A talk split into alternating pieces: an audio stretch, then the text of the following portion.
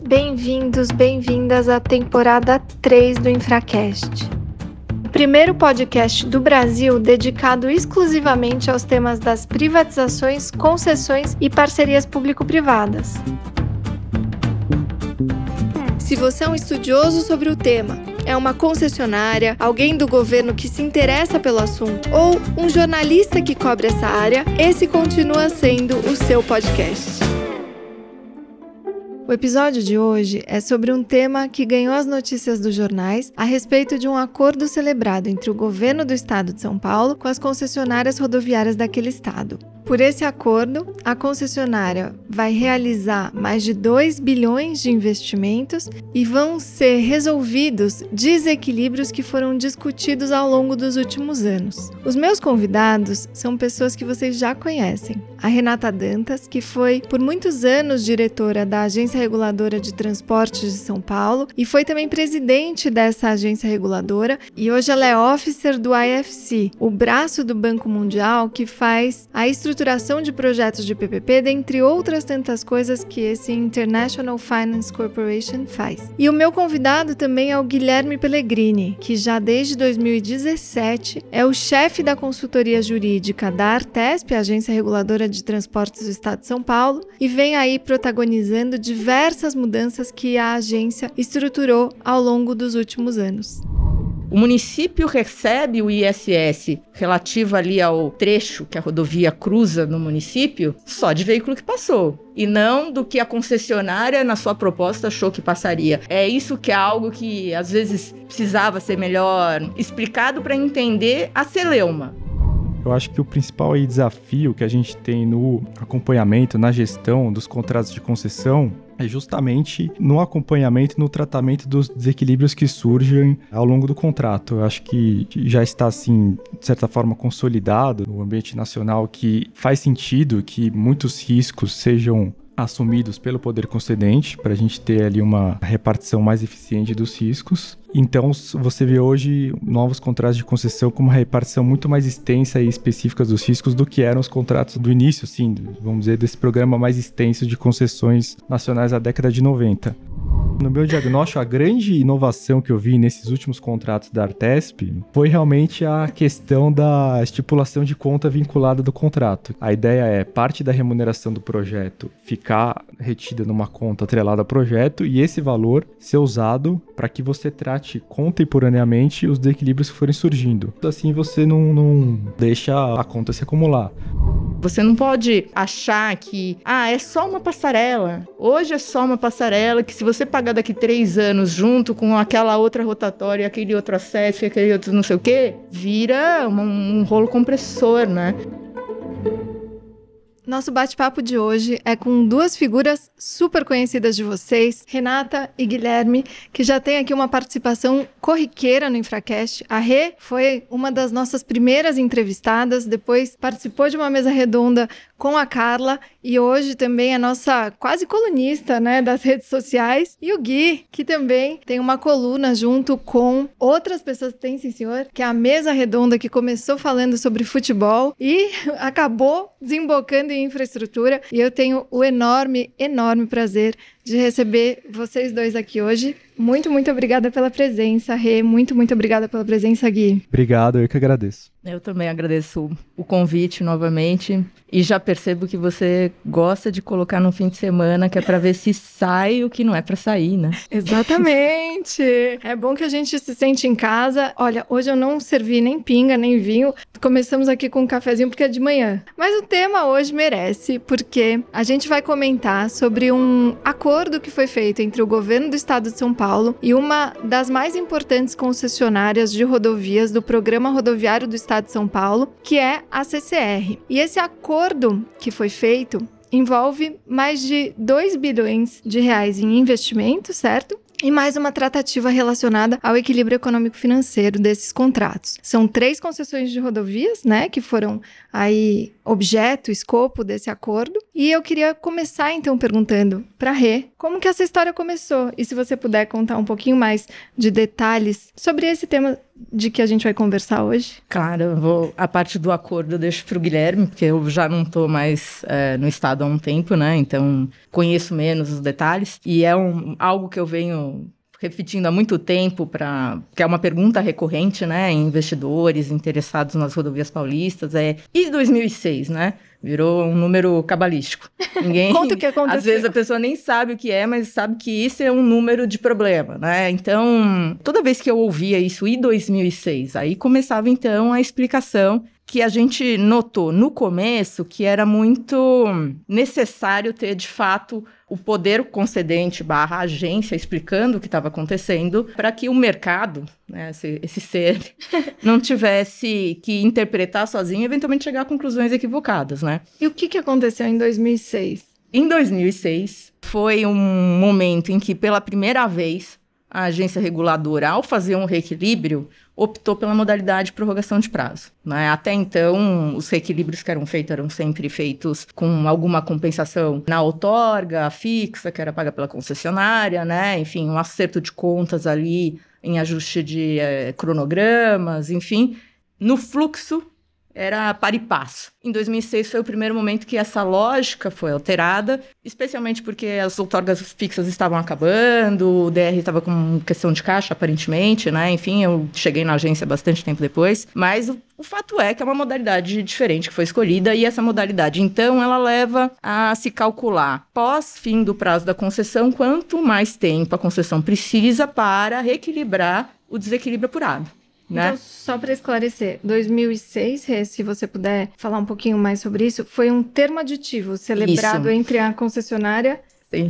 E o, Sim. E o Estado é representado pela agência, né? Isso. E que envolvia um eventual desequilíbrio Isso. que foi apurado. Exatamente. Esse desequilíbrio específico apurado em 2006, que foi outra questão que sempre voltava, ele estava principalmente relacionado a alterações de impostos, né? E aí, então, um determinado tributo teve uma alíquota que de zero foi para cinco ou seis, não sei, e assim por diante. Então, a concessionária teve seus sua equação desequilibrada, por assim dizer, né? E demandou um reequilíbrio dessa alteração tributária que ocorreu. E aí, o que foi feito à época então? Foi feito um cálculo de qual é o desequilíbrio que isso geraria ao longo de todo o resto do período da concessão. E assim, um adendo, né? Esse é um tributo que incide sobre a tarifa paga, tá. né? O usuário paga a tarifa de pedágio e aí desse valor, a receita dela, né, na, na tarifa de pedágio, ela tem que repassar aos municípios municípios. Por exemplo, ISS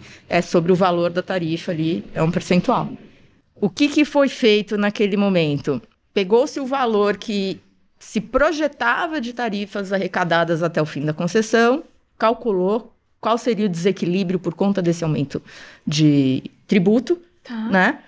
Fez um cálculo do que seria o desequilíbrio e quanto precisaria para reequilibrar, dado uma TIR, enfim, dada projeções ali. Esse cálculo foi feito, gerou o termo aditivo, foi assinado em 2006 com prorrogações de prazo de vários anos. De, variou conforme a concessionária, porque como usou uma projeção ali, está relacionado a tráfego, né? Então, conforme a concessionária, teve uma variação ali de tempo necessário para reequilibrar o desequilíbrio. Esse aditivo foi feito com todas as concessionárias da época, é isso? Todas as da época sofreram essa consequência em diferentes medidas. Ah. Por exemplo, tem concessionária que na sua proposta já tinha previsto um percentual ali de ISS, e aí então é a diferença do aumento que foi reequilibrada, outras tinham previsto zero, né? Então, assim, foi levado em consideração as especificidades, né? Claro.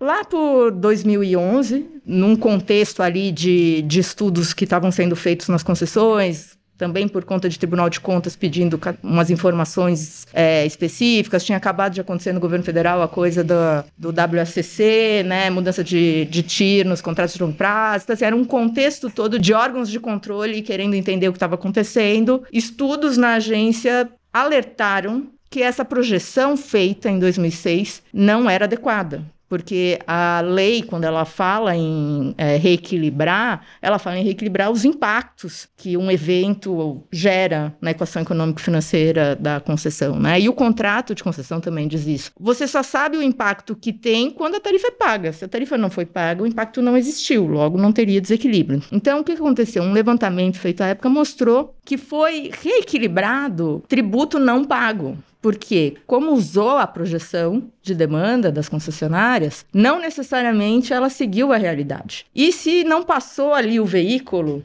ela não precisou recolher aquele tributo. E aí, se ela foi reequilibrada pelo aquilo, ela recebeu por algo que ela não teve o dispêndio e que isso não teria sido o correto. Tá claríssimo. Então, a partir de 2011, por conta de todo esse contexto, né, que a Rê aqui nos colocou, foi feito então um estudo para se rever ou, enfim, de alguma forma entender o que havia sido feito em 2006, certo? Com esses termos aditivos e os cálculos que foram realizados para justificar o desequilíbrio e a recomposição do equilíbrio econômico-financeiro por prazo como tinha sido definido à época, certo? É, mais ou menos, né? O estudo não foi com esse objetivo assim, vamos rever o que foi feito em 2006, não foi isso, né? Ele foi um estudo mais amplo que incluía, por exemplo, analisar a possibilidade possibilidade de artistic competition nas rodovias, Sim. coisas assim.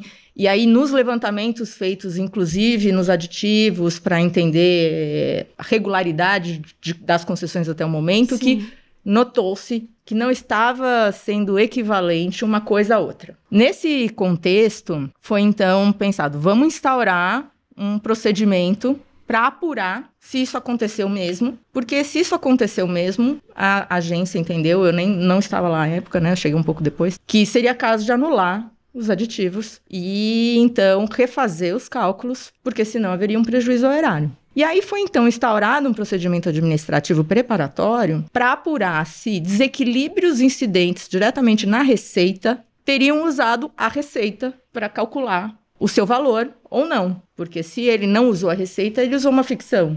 E aí pode ter distorcido, para mais ou para menos, o cálculo final. E que isso deveria ser apurado, inclusive, se era o adequado a se fazer, dadas as metodologias e tal. Em especial porque, como você disse, se tratavam de impostos, né? Impostos que são incidentes sobre algo real, é isso, né? E não sobre uma projeção. São tributos incidentes sobre a tarifa de pedágio paga.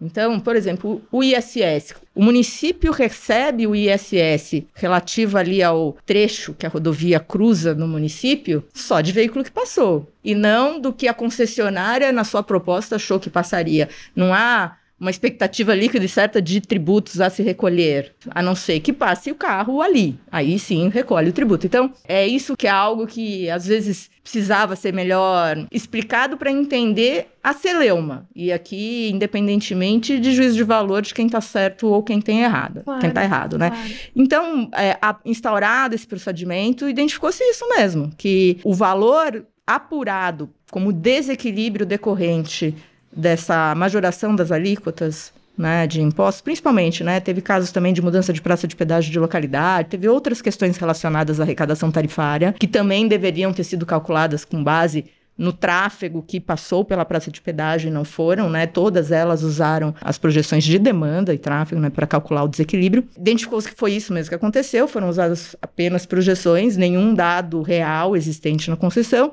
e dessas projeções fizeram então o cálculo do reequilíbrio aplicando a TIR e tal, e, e isso teria distorcido o reequilíbrio, ele teria sido não na exata medida do desequilíbrio que é o que a lei determina, né? Sim. E aí, quando você busca também a regra contratual, porque logo foi instaurado esse procedimento, começou um zum, zum, zum, que aí virou o número 2006, que é 2006 e tal, a gente era recebido para, por exemplo, ah, vamos lá apresentar o projeto Datamoios, que você estava à época. Aí você, ah, mas e 2006? Tem nada a ver com a nova, mas era a preocupação daquele que quer eventualmente assessorar alguém e tal, de dizer existe ou não esse risco e por quê. Porque aquela época era visto como uma quebra de contrato pelo Estado. O Estado está quebrando contrato. O Estado quer anular um ato jurídico perfeito que não deveria ser anulado, que aconteceu, que foi respaldado por A e B, né? E aí toda a missão que a gente tinha, que não era a, a, a principal, mas acabou sendo ao passar do tempo, né? A gente ia lá para apresentar um projeto, mas era escrutinado em relação a 2006, era tentar justamente explicar o que foi esse procedimento que, num primeiro momento, estava só na apuração, aí a apuração converteu num processo invalidador. No momento de uma tomada de decisão que poderia ter acontecido legitimamente dentro da agência de anulação do aditivo, optou-se pela segurança jurídica de judicializar para evitar um caos no sentido de uma canetada anulou alguma coisa, né? Judicializou, o Estado fez as ações com a PGE e aí, as ações, a gente. A, a, gente, eu ainda fica com isso, né? É... é bom, né? Carrega.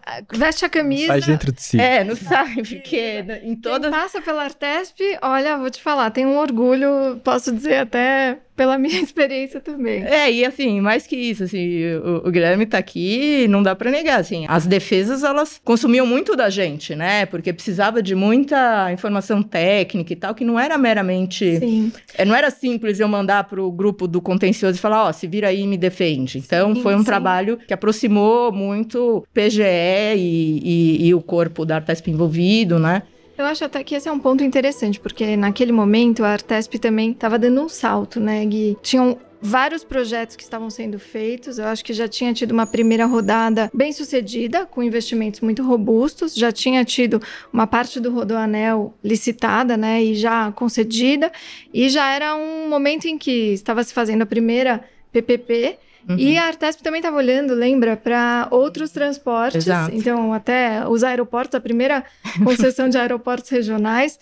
E também outros tantos lotes que depois vieram a se concretizar mais para frente. E tinha também uma questão de governança dentro da agência, acho que tinha uma revisão, como a Rê falou, né, Gui, do que hoje a gente conhece como fluxo de caixa marginal, mas que na época foi um processo que a NTT estava fazendo e a Artesp começou a também se engajar nisso. Então teve uma tentativa de robustecimento e de profissionalização uhum. dessa regulação e dessa gestão que era feita na Artesp, né? Então isso. foi concomitante com isso também também, né? Esses processos administrativos, então, pelo que você está contando, eles foram esgotados na via administrativa, mas isso levou quanto tempo? E as concessionárias, elas foram apresentando também as suas razões, os seus recursos. Conta um pouquinho Sim, desse processo. O, o, procedimento invalidador, né, primeiro de apuração, depois virou processo invalidador, seguindo a legislação paulista, né, de processo administrativo. Ele foi conduzido por vários anos e sempre com contraditório ampla defesa garantidos, ouvindo a concessionária,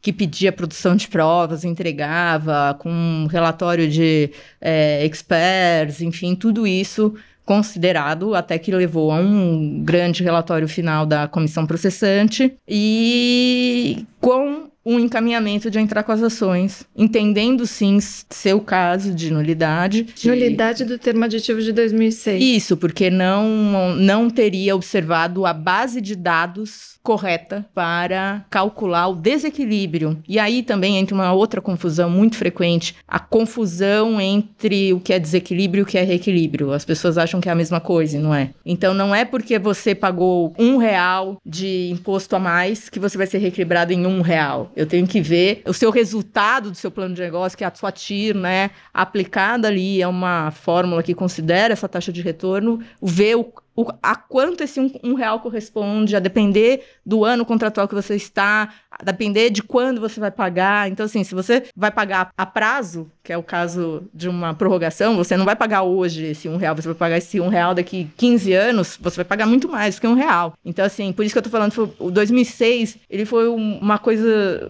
de muitas alterações no que vinha acontecendo, porque antes eu pagava tudo à vista, diria assim. Eu não deixava virar uma TIR na atualização da dívida, uma TIR mais, mais impostos, né? Sim. Então eu pagava, gastou um real, paguei um real, gastou um real. E, isso e, movimentou e a lógica. Essa lógica alterou quando você muda a modalidade. Então, assim, por isso eu sempre brincava, até pelo trauma, né, de 2006, quando, enquanto diretora e conversava com, com, com os meus colegas da NTT, eu falei assim, eu invejo vocês. E de repente pode explodir a tarifa, assim, felizão.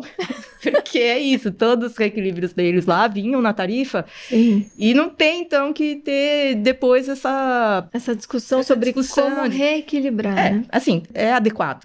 Claro. Não tô falando que tá errado, mas que ela gera isso, né? De você ter que atualizar o valor. Perfeito. Então, Então, no âmbito administrativo, houve uma decisão administrativa por invalidar, por é, tornar nulo né, o termo aditivo de 2006. na E aí- maioria, sim. na maioria das, das- dos processos que estavam Quer dizer, sendo entabulados junto. Em todos, na verdade, desculpa. É que em dois deles, de fato, a decisão administrativa anulou. Porque foram dois casos em que não teve prorrogação. Não ia ter que, que anular nenhum prazo concedido. E qual que foi a, a lógica? Vamos judicializar aqueles que têm impacto na esfera jurídica de terceiros. Uhum. Debenturistas, investidores que compraram um papel pensando que a concessão duraria mais X anos. Sim. E de repente vai receber a notícia de que ela acabou antes. Vamos, aliás, sobre isso, eu acho que esse é um tema bacana.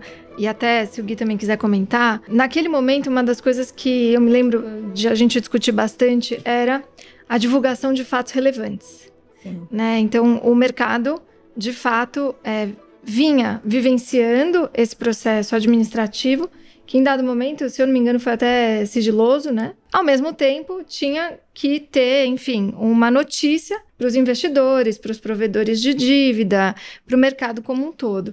E esse foi um tema muito discutido, né, entre a Artesp e as concessionárias, e inclusive as pessoas que assessoravam essas concessionárias e que a gente recebia nos roadshows, e a Renata sempre estava lá, enfim, dando explicações junto com a Carla também. Conta um pouquinho sobre isso, Rê, até sobre a importância, sabe, do fato relevante, de como o mercado lida com isso, né, e o que é de fato importante de ser comunicado, em que momento e das consequências também. Eu sei que o Gui é entusiasta também do tema, é um advogado público, mas é também super economista ou conhece muito bem dos conceitos, assim como você. O que a gente passou a fazer com a instauração no processo administrativo era, por exemplo, quando chegava mais um pedido de anuência para uma emissão de dívida, alguma coisa assim, a gente sempre pedia para que do prospecto constasse a informação de que há uma ação judicial em andamento, porque é uma forma de informar aquele que está comprando o papel que Sobre aquele prazo pode sofrer alguma alteração. Mas, assim, é, mais especificamente quanto aos fatos relevantes emitidos, eu não, não me recordo, assim, que, que, como que foi que aconteceu à época, você se lembra? É, então, aí só dando um panorama pós essas ações, como a Renata colocou, em 2011 o Estado começou a fazer esses estudos, fez os estudos, entendeu que havia ali uma irregularidade na mensuração do desequilíbrio, propôs as ações por volta de 2014 e ali de 2014 a- até o, esse ano as ações tramitaram, boa parte delas teve decisão favorável ao Estado em primeira e segunda instância, e aí a gente começou a se deparar com esse cenário de como a questão seria solucionada, qual seria o deslinde final dessa questão, né? Bom, só que, é, só fazer um comentário antes de comentar um pouco do desfecho, é, na minha visão, eu acho que o principal aí desafio que a gente tem no acompanhamento, na gestão dos contratos de concessão, é justamente no acompanhamento no tratamento dos desequilíbrios que surgem ao longo do contrato. Eu acho que já está, assim, de certa forma, consolidado no, no ambiente nacional que faz sentido que muitos riscos sejam assumidos pelo poder concedente para a gente ter ali uma repartição mais eficiente dos riscos. Então você vê hoje novos contratos de concessão com uma repartição muito mais extensa e específica dos riscos do que eram os contratos do início, do- vamos dizer, desse programa mais extenso de concessões nacionais da década de 90. Esse evento, né, esse acontecimento da discussão gerou grande impulso, né, na modernização dos contratos também. Claro, outras tantas coisas aconteceram, mas eu acho que isso, inclusive as transições, por exemplo, dos términos dos contratos, né, foram redigidas, enfim, de forma mais cuidada, e outras tantas questões foram trazidas para os novos contratos a partir desse panorama de aprendizado que se gerou com a discussão de 2006, certo? Sim, sim, perfeito. Aí então, aí o que, o que acontece, no meu ver, nesse novo cenário que a gente está tá vivendo especialmente com esses novos contratos, como você tem uma repartição maior de, de riscos, você sempre vai ter, consequentemente, mais eventos que vão gerar desequilíbrios. E às vezes até para as duas partes, não só para o Estado. O grande desafio, na minha opinião, é você conseguir tratar todos esses eventos é, de forma mais breve e não deixar que eles se acumulem. Se eles passarem a se acumular, à medida que vão passando os anos, aí vira uma conta de, de, enfim, de juros compostos, cada vez mais o valor que, seja a favor do Estado ou a concessionária que ela tem direito, vai começar a aumentar, e com uma conta maior, a solução da questão começa a ficar cada vez mais difícil. Né? Então, assim, voltando aí, então, nesse caso de 2006, o Estado realmente detectou, fez um diagnóstico, ó, há um, há um vício aqui, eu mensurei um desequilíbrio maior. No, indiretamente, eu estou ressarcindo a concessionária por um valor que ela não teve que despender. Indiretamente, o diagnóstico foi esse. Então, realmente, eu preciso rever isso. Né? Vamos, vamos para o judiciário rever isso. A gente sempre acreditou bastante na tese. Isso passou a ser, então, colocado nos prospectos, em dado momento também teve, enfim, um fato relevante, né? E aí o mercado também entrou em polvorosa, né? Ações subindo e descendo, medos, enfim, dos investidores. Eu acho que nesse momento também pegando um gancho do que você falou, Gui, veio à tona essa alcunha, né, dos passivos regulatórios. Só se Exatamente. você puder fazer um disclaimer sobre o que são esses passivos regulatórios. Você falou agora, mas dizer assim um pouquinho como a Artesp está tratando disso ainda hoje. Exatamente. Aí, passivos regulatórios é a alcunha que, em geral, você dá para desequilíbrios contratuais que foram abertos por fatos que ocorreram e que ainda não, são, não foram tratados. Então, sim o acordo que a gente vai chegar no, no, fim dele e expectativa, ele teve um âmbito um pouco maior do que só esse caso de 2006. Por quê? Qual que é o cenário que a gente teve nesses últimos anos? Teve essa demanda que o Estado propôs, né, para revisar um, um, desequilíbrio que você reconheceu que era prejudicial à concessionária, que daí você queria diminuir esse valor, mas ao longo dos anos também surgiram outros eventos que eram indiscutíveis, que desequilibraram o contrato e, mas, e que você deveria reequilibrar a concessionária. Então, por exemplo, em determinados anos que o índice de inflação estava muito alto, não repassar aos usuários a totalidade do índice previsto contratualmente, repassar um índice um pouco menor. Isso, inegavelmente, desequilibrou o contrato e gerou um crédito a favor das concessionárias. Bem contemporâneo esse tema, hein, Gui? Sim. Depois a gente pode.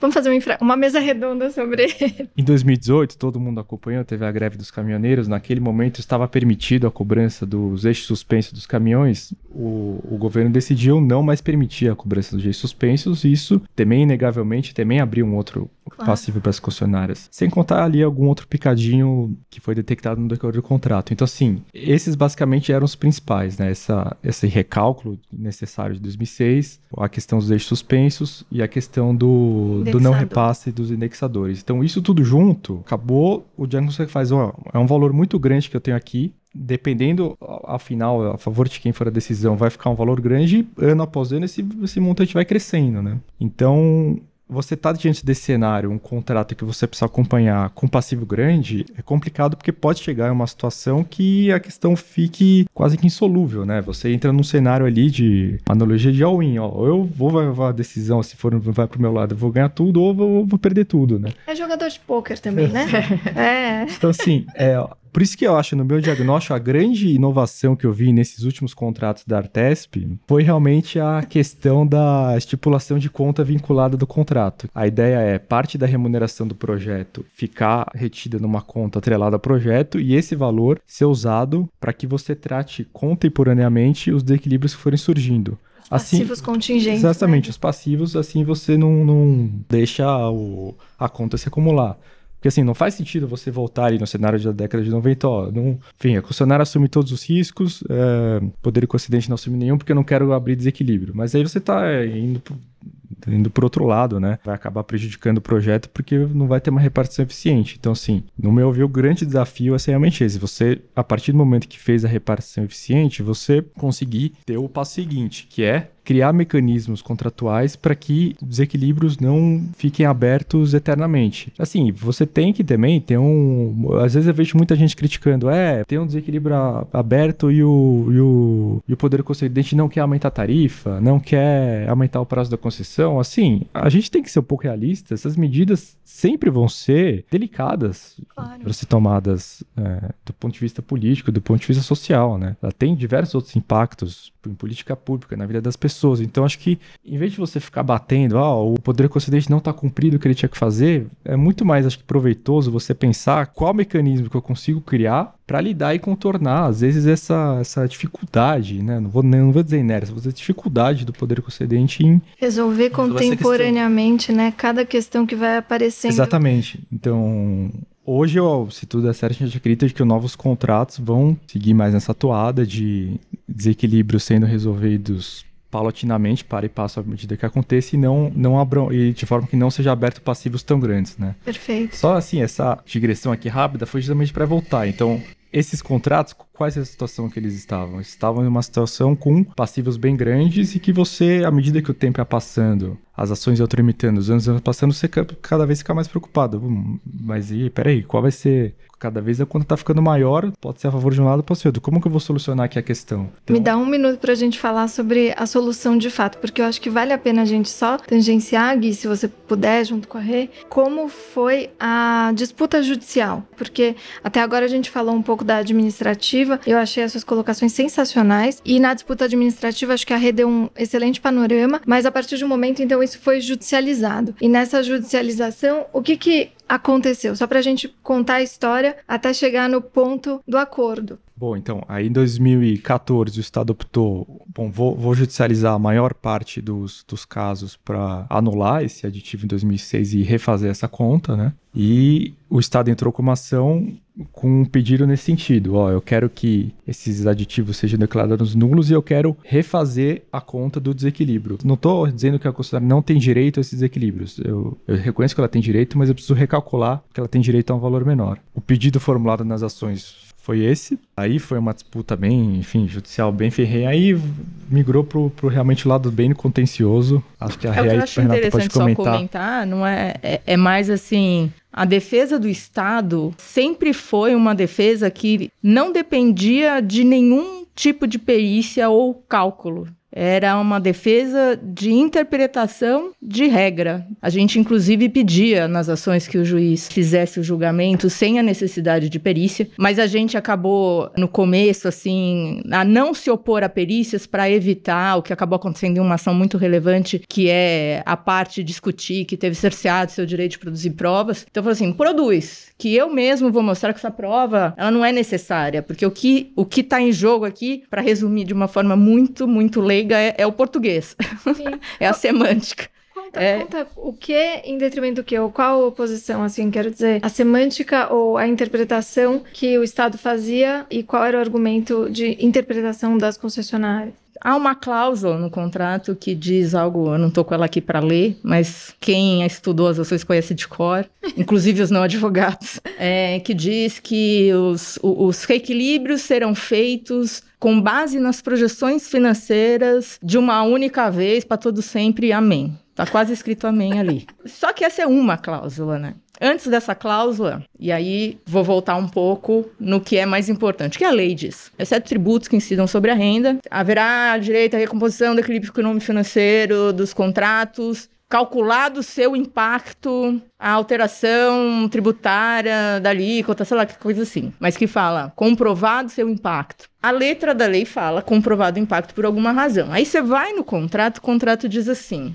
acontecida uma, algumas das situações ali, deve ser analisada os efeitos do ato que gerou o desequilíbrio. Então, assim, eu também não lembro a redação específica, mas está um pouco antes dessa cláusula que todo mundo gosta de lembrar. Sim. Então, essa antes ela diz assim: será conforme os efeitos do fato, blá blá blá. Vamos então fatiar a frase. Qual é o fato? A alteração tributária. Qual é o efeito? Aumentou o tributo pago. Só que quando que esse fato de fato ocorre e comprova um impacto? Quando alguém paga a tarifa. Então, é, o que, que aconteceu? Que é o que é, a gente sempre confiou na tese e a gente é, notou que ela foi também é, vitoriosa. A maioria das ações foram vencidas e as que não foram vencidas ainda estão em discussão, né? Ah, em que instância? Já primeira e segunda instância né? Agora deve subir alguma coisa, mas com um acordo, eu não, o Guilherme fala os efeitos depois Na maioria das ações, em, em algumas delas não teve perícia, a primeira julgada, que inclusive foi um, na concessão mais relevante do Estado, não teve perícia e foi procedente para o Estado, justamente por conta da, da tese aí de interpretação da regra. Mas aí ela acabou tumultuada porque, ah, não teve perícia, foi cessada de meu direito e tal. Então a gente parou a se opor às perícias. Mas, mesmo nos casos em que houve perícia, e a perícia normalmente era perícia econômica e não contábil, né? E tem a diferença. Ela era, em geral, favorável à concessionária, porque do ponto de vista econômico se pegava na questão de projeções, e a gente, então, na, na, no rebatimento à perícia econômica, mostrava, tá, o uso das projeções continua sendo feito, porque eu aplico as projeções para o reequilíbrio, só que você não pode projetar um desequilíbrio, porque algo que você projeta não impacta comprovadamente nada, né? E aí os, os juízes concordavam com a nossa tese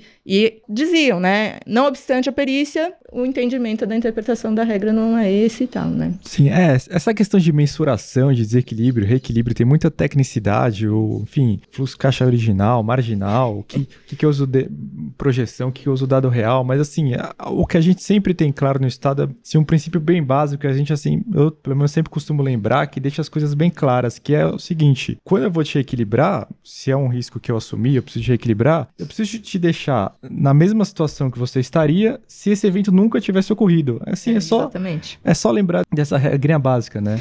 nem melhor nem pior. exatamente. Aplicando para esse caso específico, se esse evento nunca tivesse ocorrido, se, ou seja, se o ISS nunca tivesse sido criado para as rodovias ou aumentado, em qual situação as concessionárias estariam? Elas estariam na situação em que ela não teria pago esse INSS, esse ISS. Então, para eu simular qual seria essa situação que ela estaria, o que eu tenho que fazer? Eu tenho que repor para ela o ISS que ela pagou. Se eu repor abaixo disso ou acima disso, ela não vai estar na situação em que ela estaria se o evento nunca tivesse ocorrido. Então, assim, esse princípio para a gente sempre acaba deixando as coisas mais claras e é por isso que a gente realmente acreditava na tese. E a tese foi vitoriosa em primeira e segunda instância, como a Rê estava falando, a despeito de, em de alguns algum... casos, ter discussão em função Sim, né, de isso. perícias. Na, e... na grande parte das ações foi vitoriosa e nesse caso específico a gente já observa assim, uma certa consolidação no Tribunal de Justiça de São Paulo com uma, uma decisões favoráveis a essa tese. Né? É, e não teve trânsito em julgado, tá? Ainda não, então, sim. Não... Ainda... Quer dizer, pode reverter tudo e pior,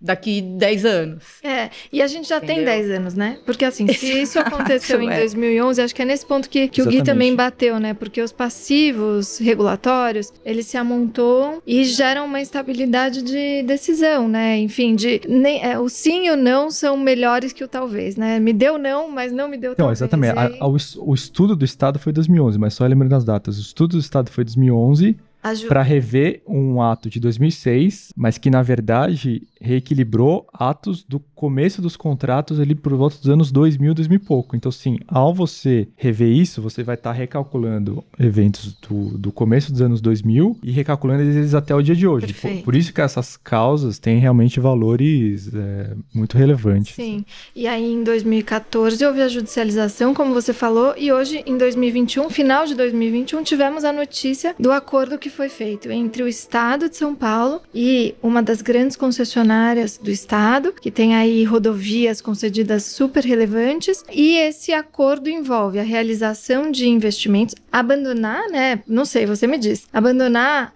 a, ou settle, né, fazer o acordo mesmo judicialmente reconhecido para que estejam compensados os efeitos de eventual decisão. Então, essa concessionária vai realizar investimentos em favor do Estado em diversas localidades, pelo que eu ouvi é isso, e também se reconheceu um desequilíbrio no âmbito aí desse acordo e conta um pouquinho mais sobre isso pra gente. Sim, então vamos lá. A gente teve esse ano, então aí foram com dois grupos, chegou-se a um acordo ainda preliminar, porque ainda falta algumas apurações, então, assim, usou algo parecido do que se fosse um contrato preliminar no direito civil, mas, assim, para estabelecer as bases do acordo. Em paralelo com, com dois... o processo judicial, quero paralelo... dizer, o judiciário Sim. não foi quem sentou as partes na mesa e falou, vamos, de... gente, vamos aqui, vamos não, não. fazer uma coisa legal. Sim, foi, os dois acordos foram na esfera administrativa, assim, a gente... Interessante isso, porque Até... tem dois, dois processos importantes em paralelo, Sim. eu acho isso isso muito Hoje em dia, até com a edição da, da Lindb, tá claro que, enfim, a gente sempre defendeu aí que a autoridade administrativa pode celebrar acordos, mas agora tá até mais claro com a Lindb que para resolver situações contenciosas pode o administrador celebrar acordo. Então, os dois acordos foram... Teve momentos no,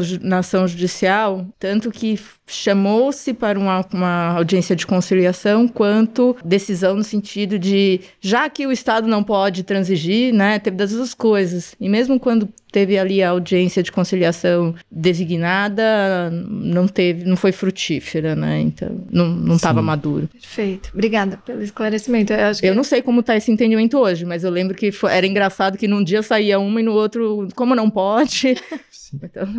É, então, aí vamos lá. Aí, de, desse panorama, como foi assim de forma geral o acordo? Hoje em dia, o grande aí, tema que está sendo discutido, até por em questão de, de improbidade penal, é essa parte de, realmente de transações com a administração pública, até onde a administração pode transigir, até onde não pode, pode realmente transigir, mas enfim, nesse caso específico, no, no Estado até foi entendido que tinha mais bases para acordo, porque não houve propriamente assim uma transação por parte do Estado. Uhum. A gente pediu para recalcular esses desequilíbrios e a premissa do, dos acordos é todos esses eventos que a gente pediu para recalcular vão ser efetivamente recalculados, sem que assim recalcule só parte deles ou a menos. Então, assim, a premissa foi de que vamos simular na esfera administrativa qual seria o resultado das ações caso as ações fossem vitoriosas ao final e fossem efetivamente executadas. Então, assim, esses dois acordos nessa questão específica de 2006, a premissa foi essa. Então, sim, se você vê por esse sentido que ele está simulando na esfera administrativa o resultado do Estado, você não tem propriamente uma transação por parte do Estado.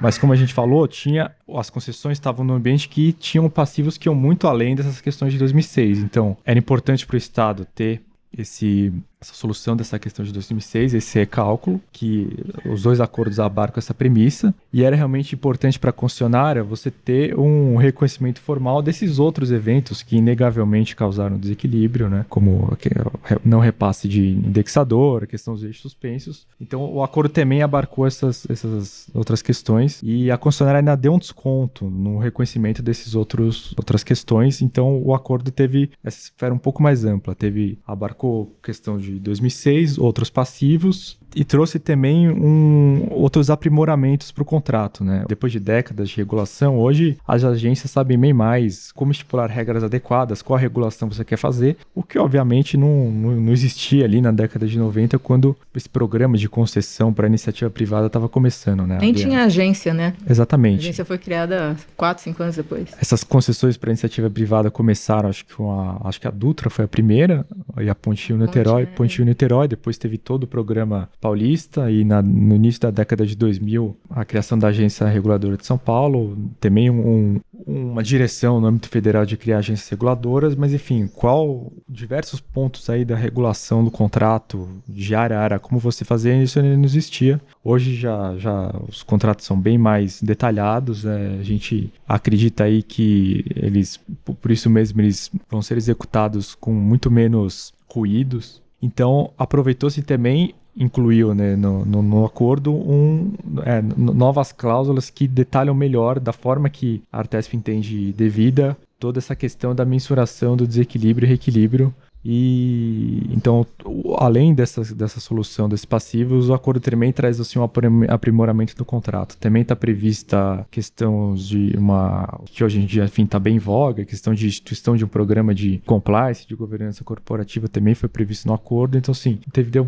um pouco um, um amplo um pouco maior do que essas questões, mas é claro que o CERN, a questão principal que você queria solucionar era os passivos, 2006 e esses outros. Sensacional. Eu tenho duas perguntas para a gente debater aqui e eu achei esse panorama muito ilustrativo de algo que eu vejo acontecendo, queria a opinião de vocês. Mas, por exemplo, em âmbito federal, a gente teve uma renovação antecipada de concessões ferroviárias. A gente tem cada vez mais se deparado com o momento quase culminante do fim de contratos. A Artesp viveu já fins de contratos, né? Enfim, e transições desses contratos para novas concessões. E aqui a gente está diante de um momento que poderia acarretar ou o fim de uma concessão, eventualmente se reconhecesse a nulidade desses contratos, ou melhor, desse termo aditivo de 2006, e aqui no acordo uma extensão, um reconhecimento de que esse acordo, né, esse aditivo, gerou efeitos e a, ainda que a compensação esteja feita, a gente vai ter reconhecida a prorrogação que foi ali definida no termo aditivo de 2006. Eu sinto que nós temos dificuldade de falar sobre o momento do término dos contratos. E cada vez mais a gente posterga isso. Mas como a Artesp já viveu e já assumiu o término dos contratos em novos contratos, com soluções criativas, né, com coisas que não se tinham pensado em 98, né, e antes de 2000 quando se formulou os primeiros contratos e que agora vem com uma inovação ótima, né, um panorama sensacional nos novos contratos de você regular esse momento do fim do contrato. Se vocês puderem falar um pouquinho sobre isso, assim, sobre esse momento que se aproxima, não se aproxima, foi esse um dos grandes elementos que também gerou discussões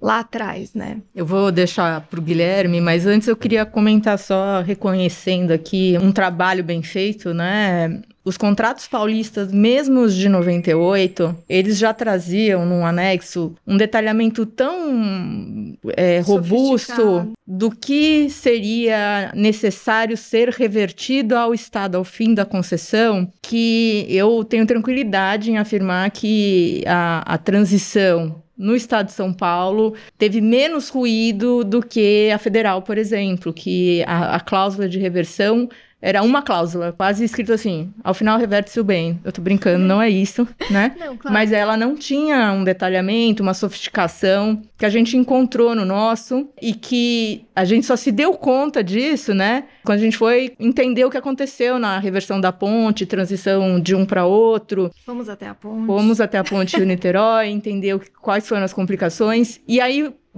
anotamos tudo ali, nossa, esse problema, como resolver. E aí a hora que a gente foi estudar, a gente falou: bom, isso não vai ser um problema. Meu contrato já fala que tem que devolver assim, meu contrato já diz que tem que devolver assado. É óbvio que para algumas dessas obrigações há discussão, né? Se eu falo assim, ah, o pavimento tem que ter vida útil de seis anos. Eu sempre brinco com os engenheiros que eles não têm nada de exato no que eles fazem, porque cada um vai dizer que vida útil de seis anos é uma coisa. Mas fato é que tá ali já pré-estabelecida uma condição e que então você tem o que cobrar. E, e esse é um exemplo de, que dá muita discussão, mas outros são preto no branco. Ah, você vai me entregar X viaturas, você vai me entregar X ambulâncias. Então, assim, em tese, a gente já tinha um corpo de regras muito mais robusto né, e, e adequado para uma transição do que o, o, governo federal passou. Então, quando a gente criou o, o, atual anexo 18, que foi com base nessa experiência de entender o que aconteceu na primeira reversão, é, o que ia acontecer na nossa e tal, foi tentando cercar o que ainda não existia para uma suavidade na relação da nova com a que estava saindo e como resolver eventual conflito, né? E ele até foi aprimorado de uma para outra. Em Pipa ele tem ainda mais requisitos ali de solução de controvérsias, e acho que Litoral e Rodonel vai ter ainda mais, né? Que é, são lições aprendidas a cada uma, né? Então, queria só dar esse contextozinho antes, né? E aí, Guilherme, fica à vontade aí para falar do, das próximas. Não, é isso. É, o, o Estado fez seu programa de concessão à iniciativa privada na década de 90, né? Assim, já existia concessão antes, mas era para a empresa pública também do Estado. A Dersa tinha algumas concessões, mas esse movimento para a iniciativa privada começou na década de 90. E a gente já teve aqui, no âmbito paulista, três concessões que se encerraram e que nas três concessões a opção estatal foi por continuar com o, o modelo de, de, concessão, né, Re, relicitar os três lotes em novas e, configurações. E nos, novas configurações, claro, não exatamente o que era antes. Em dois deles, o vencedor foi um grupo diferente do que já era o concessionário, mas não, a gente não detectou é, transições traumáticas, não. É, realmente é um dos riscos aí desse momento de renovação. Agora né, começaram a terminar as concessões que você fez lá na década de 90, mas no, nosso diagnóstico é que não, não, não foi algo que assustou assim para novos, novos entrantes, não. E a minha segunda pergunta, né? Eu falei que eu tinha duas, é sobre esse termo, né? Que o Marco Aurélio, que foi nosso entrevistado aqui hoje, Ele é presidente da ABCR e na época ele falou assim: a gente está fazendo a clearing dos contratos. Ele era secretário de infraestrutura de Minas Gerais. Hoje o Fernando fala mesmo que é uma faxina, né? Fala, o Marco é chique, ele Marco é fala. É chique, é. O Marco é muito chique.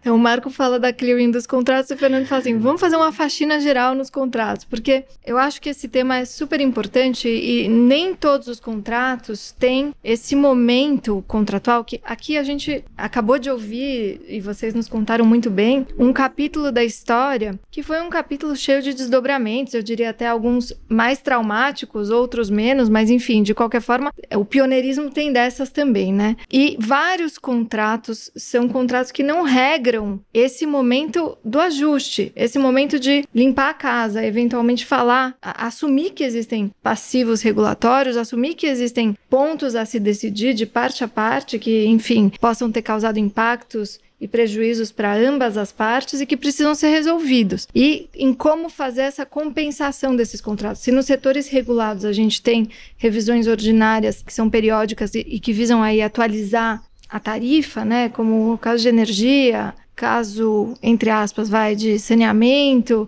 enfim, gás até, telecom, talvez, enfim. Mas nas rodovias, esse também foi um fator inovador que vocês vivenciaram e que também estão expressos nos novos contratos, né? Esse momento de organizar a casa. Podem comentar um pouquinho mais sobre isso? e até assim como inspiração para outros projetos que, sei lá, são projetos de facilities ou são projetos de infraestruturas que não têm essa tradição assim de ter uma entidade reguladora que arruma a casa, faz a faxina, segue em frente. Perfeito, perfeito. Não, é exatamente isso. É como a gente comentou aqui, um, do, um dos problemas é, dos contratos de concessão é realmente você deixar os problemas sem, não resolvidos, né? Vão ficar ali pendentes até que alguém. Ah, não, ó, tá na hora de decidir isso, ó, tá começando a ficar muito caro aqui. Esse é um ponto que às vezes realmente passa despercebido aí para o pessoal, né? Às vezes cria um passivo ali, é uma, algo que tá ali, ali meio, até meio obscuro, né? E uma das inovações aí do, dos novos contratos de, de, concessão rodoviária foi estipular revisões ordinárias do, no decorrer do contrato, né? Revisões a cada quatro anos, que a ideia é, de quatro em quatro anos, no momento da revisão,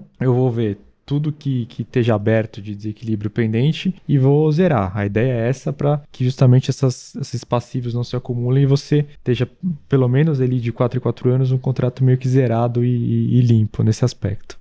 É, esse também foi um grande lições aprendidas, né? É um reflexo do que a gente via de 2006, que não era 2006 necessariamente, porque 2006 em tese não era um passivo, ele era algo resolvido que ia ser recalculado, mas todo mundo resumia passivos a 2006, né? Enfim, então. Não, 2006. 2006.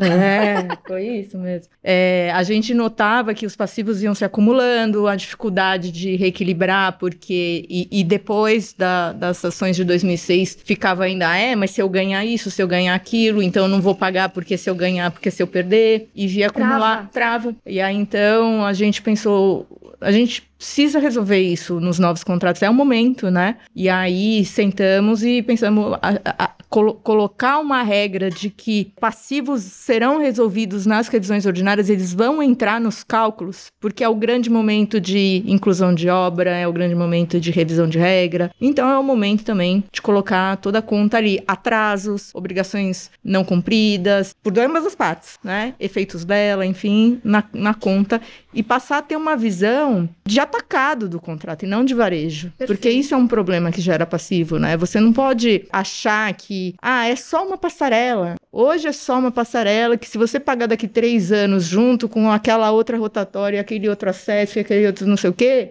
né? E, e a obrigação da marginal que não fez, vira um, um, rolo compressor, né? Então, a portaria que regulamentou a primeira revisão ordinária, eu ainda estava na agência, ela traz lá um procedimento e junto com a regra contratual, assim, é falha agora ou cálice para sempre, é o que está dizendo ali para todas as partes, né? Saiu coletando dentro da agência e dentro da concessionária, tudo que uma e outra tem de passivo, é assim, traz as brigas, vamos resolver. E isso foi muito interessante sem deixar de ter também uma cláusula contratual para casos extraordinários, que tenham um impacto relevante em fluxo, que tenham um impacto relevante na sanidade financeira, né, da concessionária e que não possam esperar uma revisão ordinária. E essa é uma discussão legal, porque os RCRs o próximo vai trazer isso, né? Enfim, é, e o marco, ele vem marcando posição pelas concessionárias, né, de como a regra não pode ser de adiar pagamentos, nem de um nem de outro. Só que ao mesmo tempo, tem passivo que demora meses até para você calcular uma obra, um,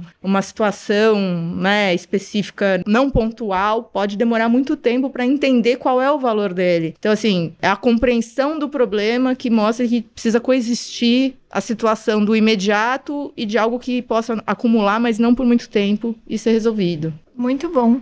No fim, falamos sobre, enfim, todo esse processo, tratamos de judicializações de contencioso, mas eu achei que a mensagem foi muito interessante porque muito vem se falando, em especial com os eventos pandêmicos, enfim, e tudo que esses contratos, né, sofrem, que são mazelas da vida real, nos trazem uma reflexão muito contundente sobre consensualidade. Eu achei que aqui a gente conseguiu de alguma forma debater isso que parece dicotômico, né? E que no fim das contas é, enfim, perfeitamente, né? São dois polos que podem coexistir. Meus caros, eu adorei o nosso fim de semana. Vou liberá-los para que vocês possam almoçar com as respectivas famílias. Mas queria, queria enaltecer aqui. A Renata pode pedir música, porque ela é a única convidada três vezes. Rê, que música você quer? Ah, não vim preparar. Ah, Rê, uma música pra gente colocar no final do Infracast.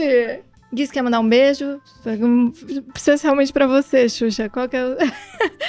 Mas de verdade, eu queria realmente agradecer de novo a disponibilidade de vocês, a qualidade de vocês, enfim, é, enaltecer a trajetória de vocês dois e como vocês vêm trazendo inovações importantíssimas para o setor e não só para o setor de rodovias, mas também como paradigma para toda a infraestrutura.